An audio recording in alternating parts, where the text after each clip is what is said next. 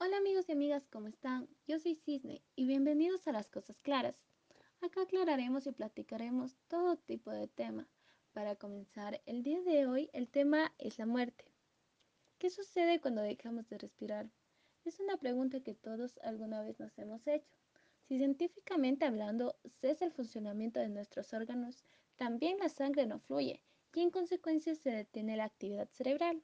Cuando todo esto ocurre nos hemos muerto y ya no hay nada más que hacer. Pero mira, para que entiendas mejor, vamos a suponer que me he caído por un barranco. Estoy muerta, tirada en un terreno. Nadie sabe lo que me ha ocurrido y ahí queda mi cuerpo. Pero en mi cuerpo, que ya está muerto, por cierto, yo no estoy sola. Siguen habiendo millones de microorganismos sin los cuales yo no habría podido sobrevivir.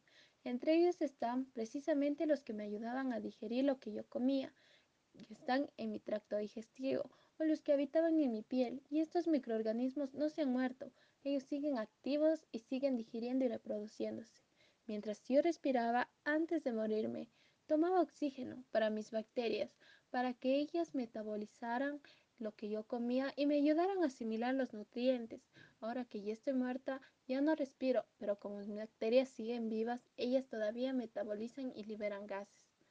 Antes de yo estar muerta, esos gases que producían mis bacterias yo los expulsaba al respirar, pero ahora esos gases se van acumulando dentro de todo mi cuerpo. Esta es la primera fase tras mi muerte. Mi cuerpo se deforma por la acumulación de gases producidos por las bacterias, se hincha y se vuelve irreconocible. En el momento en el que dejo de respirar, también he dejado de sudar, ya no huelo a mí misma, sino a las bacterias que están en mi piel y liberan un olor, a lo que conocemos como olor a cadáver. E inmediatamente después de morirme, las primeras moscas notan el olor a descomposición. No son las moscas normales y corrientes.